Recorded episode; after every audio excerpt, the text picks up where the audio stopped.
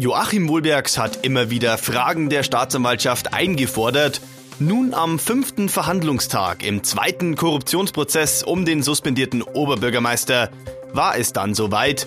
Oberstaatsanwalt Jürgen Kastenmeier und Staatsanwalt Wolfgang Voigt hakten nach. Und Joachim Wohlbergs, der reagierte gereizt. Herzlich willkommen zu unserem Podcast Sitzungssaal 104. Mein Name ist Sebastian Böhm. Gegenüber von mir sitzt meine Kollegin Christine Strasser. Sie berichtet für uns aus dem Landgericht über die Wohlbergsprozesse. Hallo, Christine. Hallo. Christine, Joachim Wohlbergs musste sich am Mittwoch vielen Fragen stellen. Beginnen wir mal mit denen der Staatsanwaltschaft. Was wollten Jürgen Kastenmeier und Wolfgang Voigt wissen? Jede Menge. Ich zähle mal ein bisschen auf, nur um so einen Überblick zu geben. Also Sie wollten wissen, wie die Spendenannahme ablief, ab wann eigentlich feststand, dass er wieder bei der OB-Wahl 2014 antreten will und wird. Sie haben Joachim Wohlbergs nach seiner Rolle als dritter Bürgermeister befragt. Sie haben sich nach der Agenturrechnung erkundigt, die der Gründer des Regensburger Immobilienzentrums übernommen hat und die äh, in der Anklage ja eine Rolle spielt. Sie haben sich nach den politischen Absichten und Prioritäten von Wohlbergs erkundigt und wie sich das entwickelt hat. Also konkret ab wann war das Thema Wohnungsbau eines, das ihn stark beschäftigt hat. Allgemein nach den Spenden eben und auch nach dem IZ-Projekt auf der Platte, das auch Gegenstand einer Anklage ist. Ich finde, man hat gemerkt, Joachim Wohlbergs war eigentlich sichtlich bemüht, nüchtern und sachlich zu antworten. Ja, da würde ich zustimmen. Er war bemüht, er hat auch ähm, versucht, sehr ausführlich zu antworten. Nur es gab dann eben, und es ist mehrfach passiert, immer wieder so Punkte, wo ihm der Geduldsfaden, so würde ich das ausdrücken, einfach gerissen ist. Und dann ist es auch wieder lauter geworden und naja, es kam zu so, wie wir es jetzt schon öfter gehört haben, Kabeleien zwischen ihm und den Staatsanwälten. Es fielen zum Beispiel auch Sätze wie, ich zitiere, Herr Kastenmeier, wissen Sie, was das Problem ist? Sie haben keine Ahnung von Kommunalpolitik. Ja, an einer Stelle hat auch, hat Wohlbergs auch davon gesprochen, dass die Fragen der Staatsanwälte Blödsinn seien. Und zu Staatsanwalt Wolfgang Voigt hat er an einer Stelle auch dann mal gesagt, dass er ihm jetzt ein für alle Mal sage, dass er sich hier nicht zum Affen machen lasse. Aber ich würde das Thema eigentlich wenn ich ehrlich bin, jetzt nicht weiter überstrapazieren. Wir wissen, dass die Staatsanwälte ein rotes Tuch für Joachim Wohlberg sind. Das werden alle keine Freunde mehr. Und ich finde, man muss jetzt irgendwie in dem Verfahren damit zurechtkommen. Was ich ähm, irgendwie verstehe, ist schon diese menschliche Seite, dass Joachim Wohlbergs viel Wut in sich trägt und dass das auch eine große Belastung ist, dieses Verfahren. Also das verstehe ich schon. Ich will jetzt aber seine Ausfälle da auch nicht irgendwie ähm, rechtfertigen, weil das gehört sich natürlich einfach nicht. Da hast du völlig recht. Deswegen kommen wir jetzt auch gleich zur Kammer. Denn auch die Richter wollten von dem aktuell suspendierten Oberbürgermeister Regensburgs einige Dinge wissen. Ja, da gab es auch mehrere ganz interessante Nachfragen. Ich zähle auch hier einfach nur mal auf, ohne äh, den Anspruch auf Vollständigkeit. Also auch da ging es viel um die Spenden, und es gab Nachfragen zu dem IZ-Gründer. Und insbesondere hat man sich auch dafür interessiert, wer denn ein Jurfix, äh, wer dazu eingeladen hat, ein Jurfix, den Wohlbergs mit den Vertretern seiner Verwaltung ähm, abgehalten hat. Und da war das Thema eben dieses IZ-Projekt auf der Platte. Und das ist deswegen ganz spannend, weil in zeitlicher Nähe eben auch Spenden von Seiten des äh, IZ-Gründers Thomas D. an Joachim Wohlbergs bzw. seinen Ortsverein flossen. Deshalb interessiert sich das Gericht so für diesen Jour fix. Man muss dazu vielleicht noch sagen, das hat Wohlbergs auch erklärt, dass so, äh, dass er mit seinen, mit, mit den Vertretern der Verwaltung sich getroffen hat. Das war regelmäßig der Fall, wohl alle 14 Tage. Aber wie gesagt, das Gericht ergründet da, was diese zeitliche Nähe bedeuten könnte. Muss man ja sehr vorsichtig sein. Aber worauf du wahrscheinlich anspielst, äh, sind auch Situationen bei Rückfragen des beisitzenden Richters Wolfgang Schirmbeck. Ja, unter anderem spiele ich darauf an. Das war noch bevor die Staatsanwälte ihre Fragen stellen durften und auch da hat Wohlbergs schon, als die Richter noch an der Reihe waren, an zwei Punkten würde ich sagen, schon sehr gereizt und genervt reagiert. Aus meiner Sicht nicht ganz verständlich, weil es, also so wie es ich verstanden habe, waren es eigentlich Fragen, um Dinge zu präzisieren. Da ging es einmal um die Baugenehmigung, die Wohlbergs unterschrieben hat für die Logistikhalle Lago A3. Und Schirmbeck hat sich eben erkundigt, er wollte präzisiert haben, ob Wohlbergs schon ähm, auch andere Baugenehmigungen persönlich unterschrieben hatte. Das war nicht der Fall und es ist dann eben erst nach einigem Hin und Her hat Wohlbergs dann klar gesagt, ja, es war die erste und auch einzige Baugenehmigung, die er persönlich unterschrieben hat. Das war ein bisschen äh, eine seltsame Situation.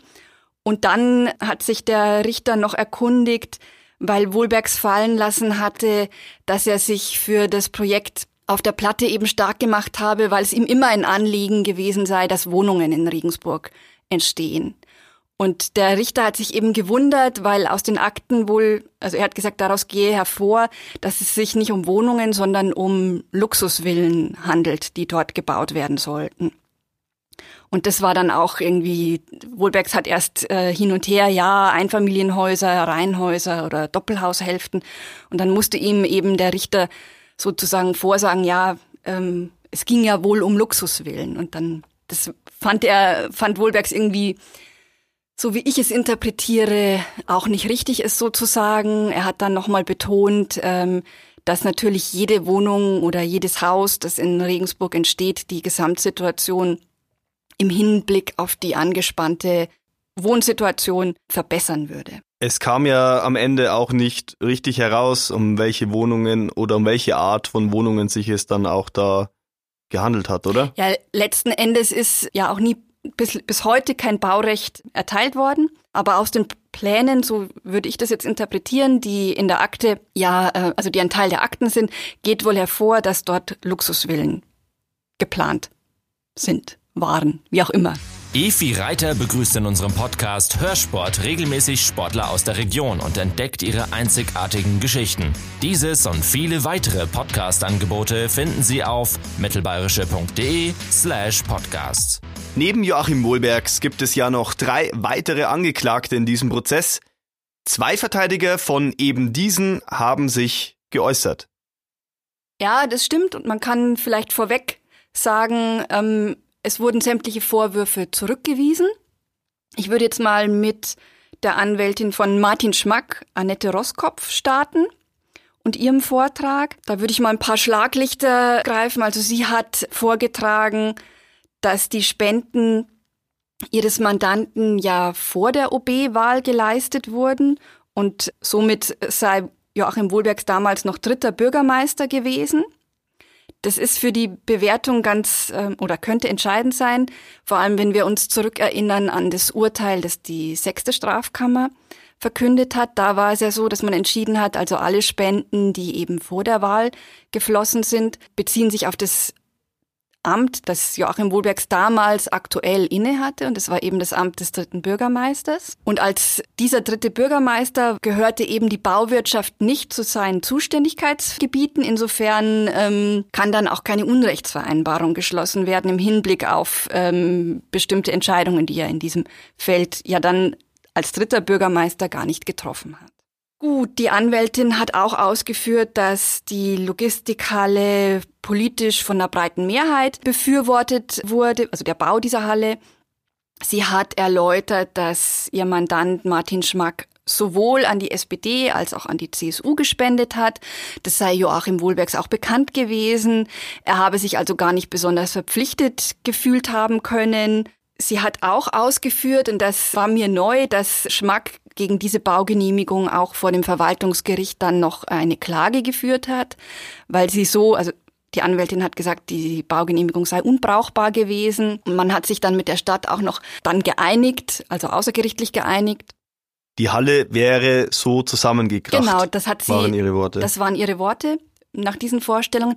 Ich glaube aber, also da können sich jetzt Juristen wahrscheinlich wieder trefflich streiten, wie wichtig das ist. Ich glaube aber, dass der, der wichtigere Punkt in der Verhandlung sein wird oder dann am Ende, wenn das Gericht sein Urteil verkündet, eben der Zeitpunkt der Spenden und wie das bewertet wird. Also sie sind ja tatsächlich vor der OB-Wahl geflossen und wenn sich das Gericht jetzt der Bewertung anschließt, die wir schon von der sechsten Strafkammer gehört haben, dann gäbe es nichts, was dazu beanstanden ist.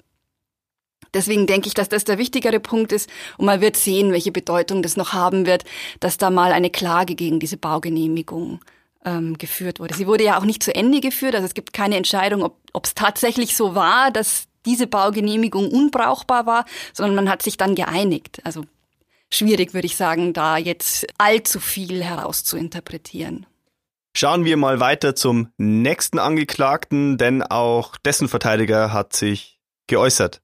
Genau, das ist der Verteidiger Georg Kahl der den ehemaligen Geschäftsführer eines Erlanger Bauunternehmens vertritt. Auch er hat sich eben für seinen Mandanten geäußert. Da fand ich ganz spannend. Er hat eben darauf hingewiesen, also es ist unstrittig, dass sein Mandant eine Spende in Höhe von 5000 Euro geleistet hat. Aber er hat eben auf diesen Widerspruch hingewiesen, dass sein Mandant, also so hat er es ausgeführt, sein Mandant sei nie der Auffassung gewesen, dass er mit dieser Spende die Entscheidung in einem drei Millionen Projekt, also wir sprechen von dem Nahverkaufszentrum am nördlichen Rübenhof, dass man diese Entscheidung hätte beeinflussen können mit so einer Spende. Gut, man wird sehen, wie das Gericht das bewertet, was, naja, wie soll man sagen, den Mandanten von Karl irgendwie schlecht aussehen lassen könnte, ist eine E-Mail, die er unternehmensintern weitergeleitet hat. Und da hat er eben äh, bemerkt, im Hinblick auf die Spende, dass man diese bitte veranlassen möge. Er habe sie zugesagt, damit die Bücherei und der zweite Bauabschnitt kommen können.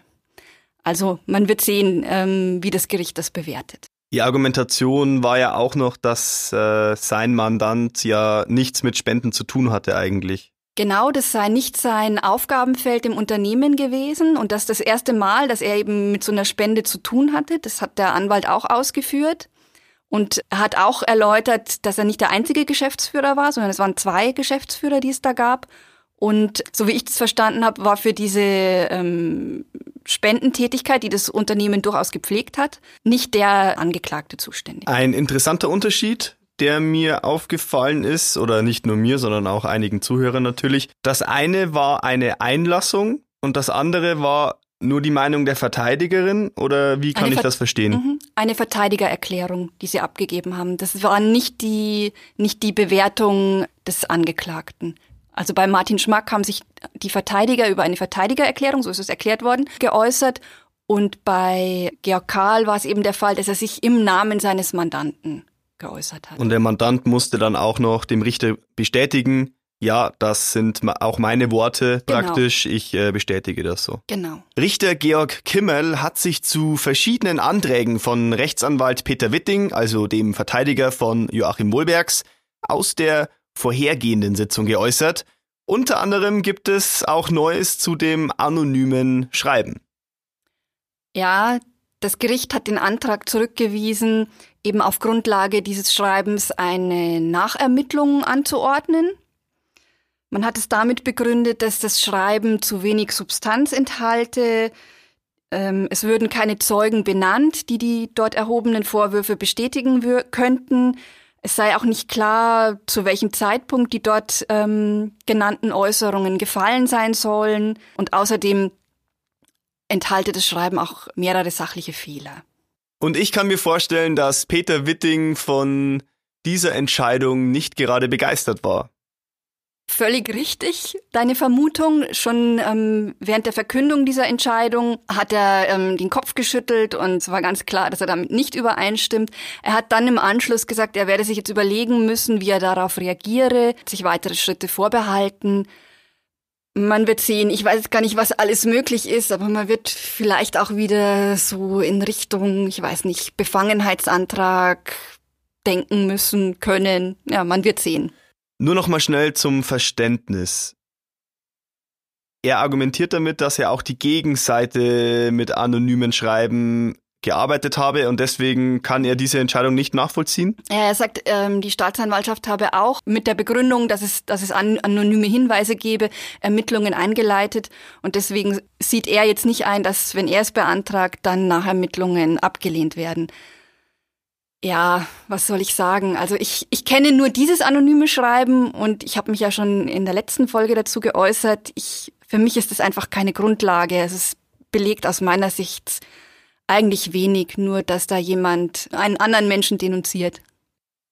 Wie auch vorher schon von dir angesprochen, da prallen einfach wieder zwei ganz unterschiedliche Meinungen und Auffassungen aufeinander. Ja, ja. Es war ganz lustig. Ähm, da war dann die Antwort von äh, Richter Georg Kimmel auf Wittings Ärger auch ganz, ganz interessant. Er hat dann so gemeint, ja, Witting habe ja jetzt die Entscheidung gehört und es sei ihm natürlich unbenommen, dass er jetzt darauf reagiert. Also er hat da ganz trocken ähm, geantwortet. Haben Sie Fragen, Anregungen oder Wünsche? Schreiben Sie uns eine Mail. podcast.mittelbayerische.de Christine, in der nächsten Woche gibt es keinen Sitzungstag in diesem Prozess. Vielleicht jetzt auch nochmal zum Verständnis für die Hörer. Was machen denn dann zum Beispiel die Richter, die diesen zweiten Wohlbergsprozess führen? Sie werden ja sicher nicht frei haben, oder? Nein, und sie werden auch mit Sicherheit keine Däumchen drehen. Wer die Gerichtsberichterstattung bei uns in der Mittelbayerischen in, ja, man muss sagen, den vergangenen Wochen verfolgt hat, der konnte ja auch ähm, mitlesen, dass genau diese Kammer mehrere Hauptverfahren ähm, abgeschlossen hat. Also da wurden Urteile verkündet. Das heißt jetzt für die Richter nicht, dass sie fertig sind sozusagen mit diesen Verfahren, sondern die ähm, Urteile müssen noch schriftlich abgefasst werden.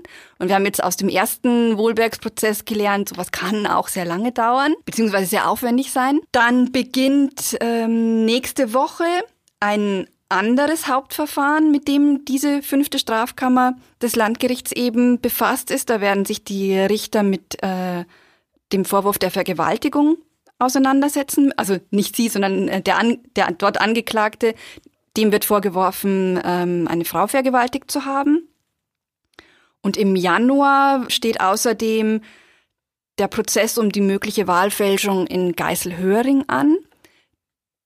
Der wird auch vor dieser Kammer verhandelt, dieser Prozess. Ich könnte mir gut vorstellen, weil es auch ein sehr ähm, umfangreiches Verfahren wird, dass sich die Richter da auch schon vorbereiten.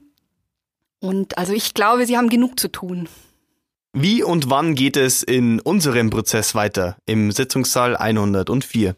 Also der nächste Verhandlungstag in diesem zweiten Korruptionsprozess um Joachim Wohlbergs ist der 27. November. Was haben wir zu erwarten? Also es fehlt noch die Erklärung, die ähm, der Verteidiger von Ferdinand Schmack, Michael Heitzmann, angekündigt hat. Er hat gesagt, dass er dafür etwa eine halbe Stunde brauchen wird. Und dann sind für diesen ähm, Verhandlungstag auch schon zwei Zeugen geladen. Die Beweisaufnahme zum Komplex Lago A3 soll dann starten und es sind geladen der Leiter des Bauordnungsamtes der Stadt Regensburg und die ja, ehemalige Wahlkampfbüroleiterin von Joachim Wohlbergs. Ich danke dir für deine Einschätzungen, Christine. Für Sie jetzt noch der Hinweis, liebe Hörer, am 15. November geht unser neuer Podcast Spuren des Todes Verbrechen in Ostbayern online. Die erste Folge wird sich um die Blutnacht von Laber drehen, ein besonders kaltblütiges Verbrechen, das vor 30 Jahren ganz Deutschland bewegt hat. Dieses und viele weitere Podcast-Angebote finden Sie auf mittelbayerische.de slash podcasts. Schauen Sie gerne vorbei und damit sage ich Tschüss und bis zum nächsten Mal hier in unserem Podcast Sitzungssaal 104.